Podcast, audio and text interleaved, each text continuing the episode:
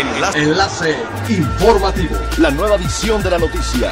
Enlace. Enlace informativo.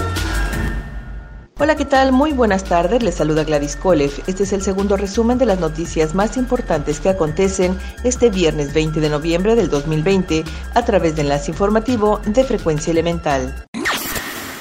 El nuevo edificio del Aeropuerto Internacional de Chetumal inició operaciones con una capacidad máxima de atención simultánea de 600 pasajeros para hacer el check-in de abordaje más rápido.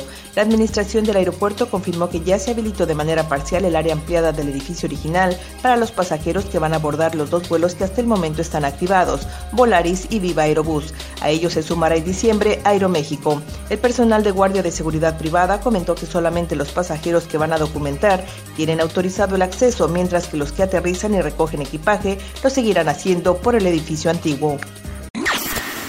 El gobernador de Quintana Roo, Carlos Joaquín, afirmó que la participación de la juventud es de vital importancia para la reanudación económica del Estado. Es por ello que sus proyectos son completamente apoyados por el gobierno. A través del Instituto Quintanarroense de la Juventud, el gobierno del Estado puso en marcha el programa de innovación social Emprende Yo Te Apuesto, que ha tenido buenos resultados y otras entidades ya desean aplicarlo. Destacó que estos apoyos abarcan asesoramientos de expertos en marketing, comercio digital, sitios web y todas las tecnologías que ahora se requieren para la nueva normalidad, así como herramientas para su aplicación exitosa.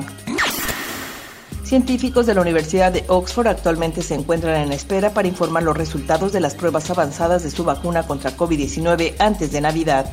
El doctor experto en infecciones pediátricas e inmunidad de Oxford, Andrew Pollard, mencionó que las bajas tasas de infección durante el verano demoraron las investigaciones, pero que las pruebas de fase 3 están acumulando los datos necesarios para informar los resultados a medida que una nueva ola de la pandemia afecta a países alrededor del mundo. Aseguró que a pesar de los avances recientes con la vacuna, el mundo está apenas en las etapas iniciales de los esfuerzos para proteger a la gente del virus, ya que una vez aprobadas las vacunas, los laboratorios y las autoridades de salud pública aún enfrentan la tarea de fabricar miles de millones de dosis y suministrarlas a la gente de todo el mundo. Es elemental tener buena actitud y mantenernos positivos, por ello también las buenas noticias son elementales.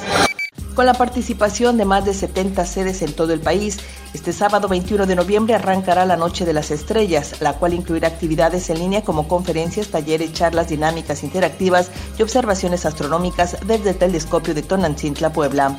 En una conferencia de prensa virtual, el coordinador nacional del evento e investigador del Instituto de Astronomía, José Franco López, destacó que la Noche de Estrellas es el acontecimiento de divulgación de la ciencia más grande e importante de México y Latinoamérica. Agregó que cada año incrementa el número de participantes en este evento, los cuales han llegado hasta los 290 mil, por lo que se espera que este sea superior con la temática del año, el universo de velado.